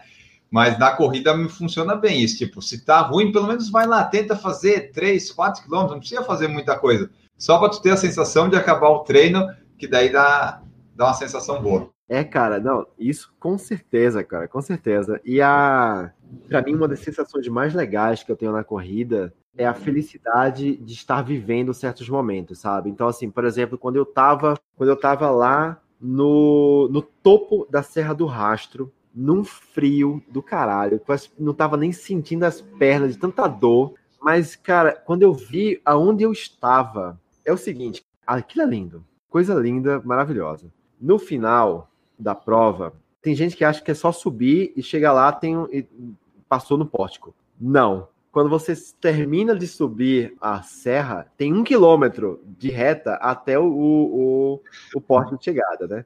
E aquele um quilômetro, para quem faz os 25, né? Que, é que acontece à tarde, Quando você chega lá, você já tá de noite. E não tem poste, não tem iluminação ali. É uma escuridão. Enio, mano, quando eu cheguei naquele lugar, eu tirei força, não sei de onde, para correr. Comecei a correr. E aí tinha gente que me conhecia ali, que eu nem vi quem é, falando, vai Neto, vai Neto. E, tipo, cara, aquilo me deu uma, uma sensação. E aí, no final desse corredor escuro que tem lá, tinha uma galera fazendo um corredor com celular, é, com a lanterna do celular, sabe? Tipo, uhum. luz, assim, para receber a galera que tava chegando ali. E as pessoas gritavam: Vai, ninja, você é ninja, você conseguiu. Você agora é ninja, você conseguiu, pô, você. E batendo palma e comemorando, sabe?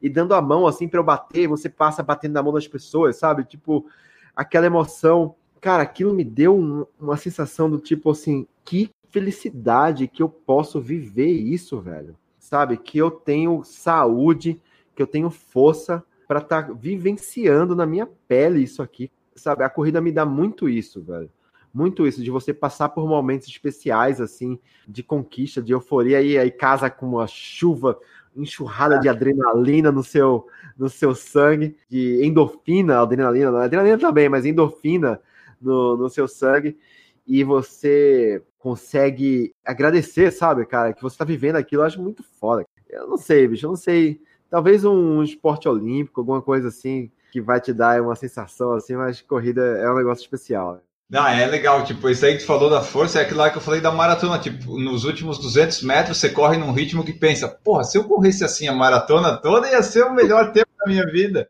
Quantos são, quem são e a idade dos, dos rebentos, dos filhos do Neto? Vamos lá, meus pequenos, meus pequenos. Eu tenho, eu tenho a Lara, a minha primeira. Lara vai fazer 20 anos esse ano. É bizarro, assim. É, é muito é estranho ter uma filha que é uma mulher. Eu tenho a Maria Clara, a segunda. Maria Clara vai fazer 15 agora, em dezembro. Eu tenho a Ellen, que é a terceira. Ellen tem 14 anos. Eu tenho Manuela, que tem 8 anos, fez agora em julho. E o último, o Peu Pitoco, o Bento. Bento tem 4 anos. O único menino aí, a raspa do tacho. Cara, mas é uma história, é uma história foda, cara. Uma história foda, porque eu era para ter três filhos, né? Quando, tá. eu, quando eu tive a minha terceira filha, Ellen, eu fiz vasectomia. Ué? E aí, é, não, eu falei que tinha muitas histórias. É porque a gente aqui acabou falando mais de corrida, porque tá mais no contexto, mas se a gente entrar nessa. Eu fiz vasectomia, porque eu tava casada, minha segunda esposa e tal. Chegou que a gente acabou separando, eu comecei com a minha terceira esposa. Eu fiz a reversão de vasectomia. Ah, então funciona a reversão? Ó, a sua prova viva que, que funciona, cara. Funciona mesmo. Não recomendo. não recomendo. Eu não recomendo, cara. Eu não recomendo porque é muito traumático, cara. Muito traumático. Ó, imagina você fazer. A vasectomia em si é bem, bem tranquila, né, para fazer. Mas a, ah, reversão... reversão. Porque a, vasectomia é, é, é, mais simples, né? Só corta ali para não.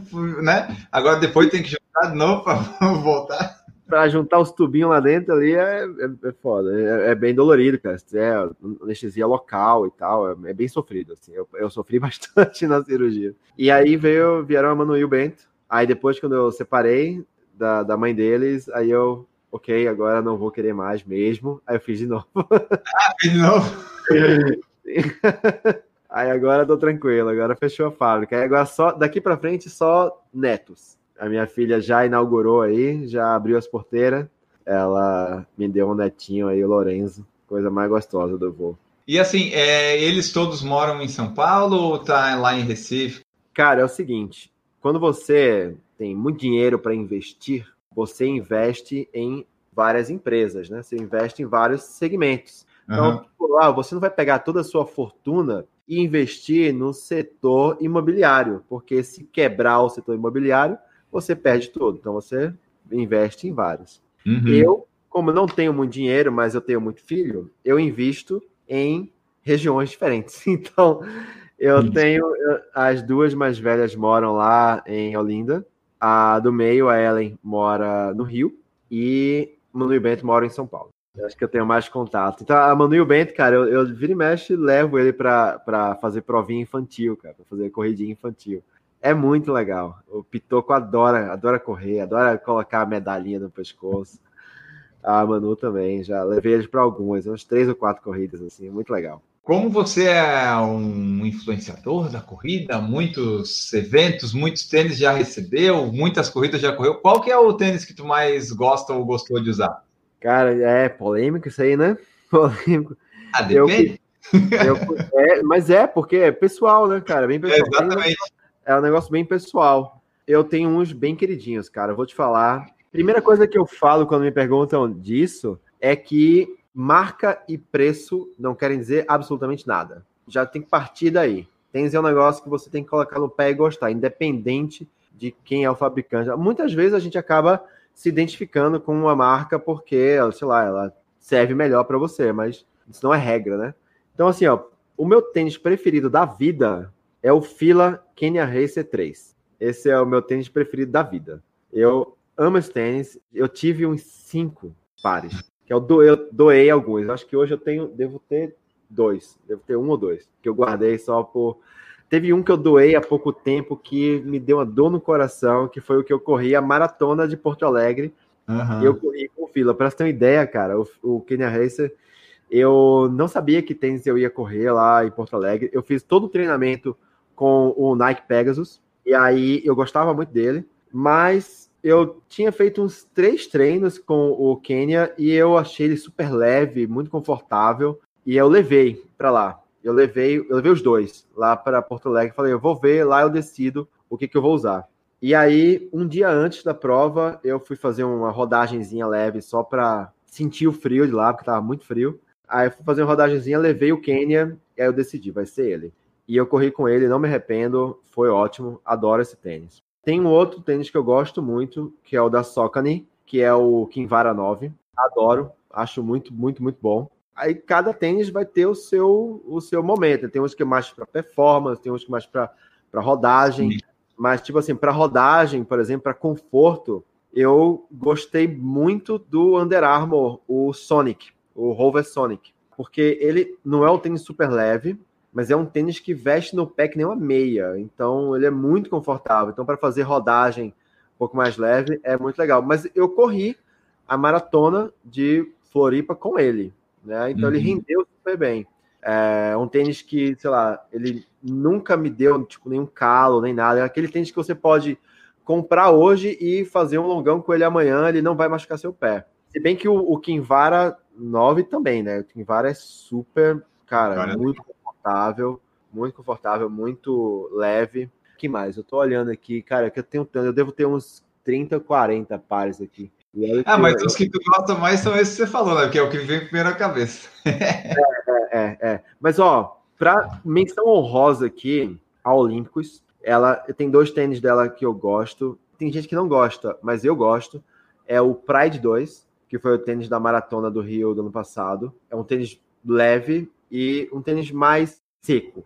Uhum. Eu gosto de tênis um pouco mais um pouco mais seco. Ele é bem flexível, leve e mais seco.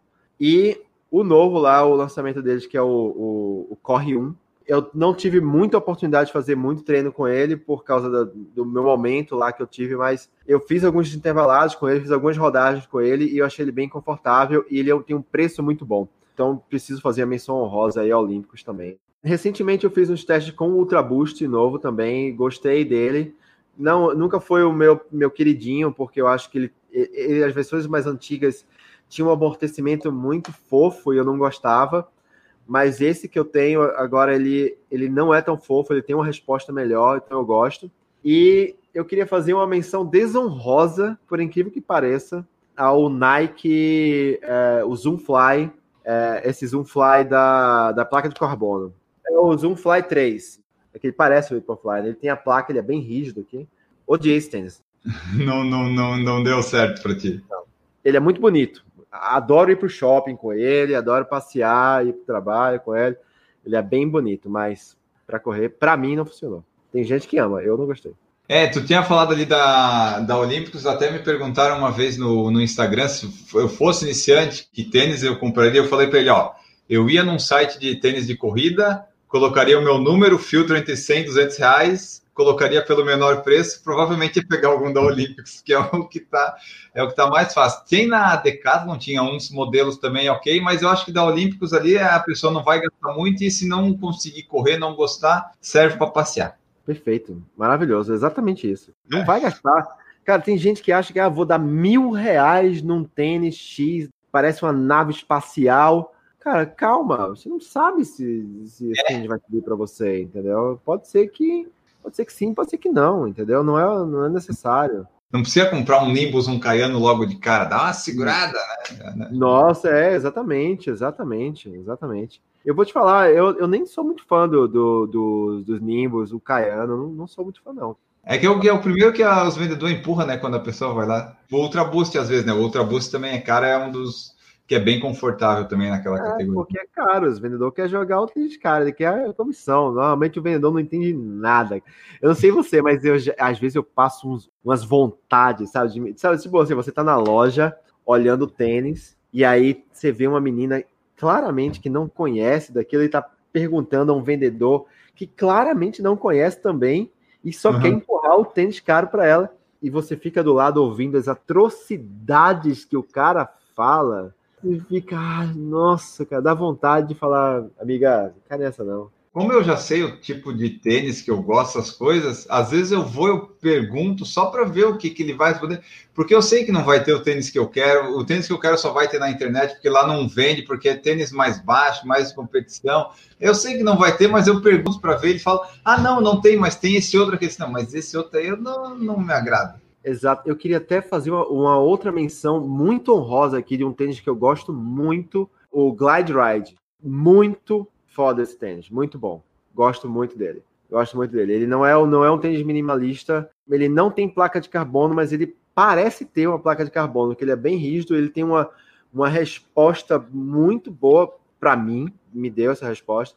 E ele tem um formato da solado que ele, a, a, a parte da frente levanta bastante sabe? Que, cara, eu senti uma performance, uma resposta muito boa no tênis. Eu, eu gostei, realmente gostei. É, eles lançaram agora um com placa de carbono, né? Só que é que nem todos os tênis com placa de carbono, mais de mil reais, aí não cabe do meu orçamento. É, é verdade, é verdade. Não, não tá cabendo. Não recomendo, cara. Eu não pago mais de mil reais no, no tênis, a não ser que realmente eu preciso. Tipo assim, por exemplo, você pega, você pega um cara que é iniciante, um cara que, sei lá, corre a 5 para 1 cara vai comprar um Vaporfly? Não, cara. Sabe? Não, não precisa, meu. Não faz isso. Isso, isso é para o cara que quer tirar os segundinhos a ele da, dali do, do recorde. Tu já teve alguma lesão assim muito séria, muito grave? Tu já teve algumas? Como é que funciona a tua vida aí com lesões? Daí já vamos emendar aqui nesse tempo de pandemia. Como é que ficou a, a motivação? Como é, se tu conseguiu achar alguma? Como é que foi? E daí já vamos emendar na parte de alimentação. Como é que é que tu lida? Se tu faz restrição de alguma coisa, se não, quando você estava correndo, como é que era? Lesão tá junto com a gente o tempo todo, né, cara? Infelizmente faz parte da nossa vida é, lidar com isso. O importante é você ter, você conhecer seu corpo e não insistir em ficar se ferrando em cima da lesão. Não, você tentar ficar uh, respeitar os seus limites, respeitar seu corpo isso é muito importante. Então, cara, tá com dor, a dor tá recorrente, para, velho, para. Corredor é bicho burro mesmo. A gente, a gente emburrece. A pessoa pode ser um médico, ortopedista, fisioterapeuta, cheio de mestrado, doutorado, mas se uhum. ele tá sentindo uma dor, ele emburrece, esquece do que ele aprendeu na faculdade e vai continuar correndo em cima. Então, cara, para, só para e vai tratar isso aí. É, eu, eu já passei muito por isso e é, é, é foda. Lesão é um negócio difícil. Segundo é pandemia. Cara, não tenho nenhuma motivação para treinar. Tá horroroso. Tá muito difícil para mim. Muito mesmo. Eu preciso da rua. Eu preciso do vento na cara.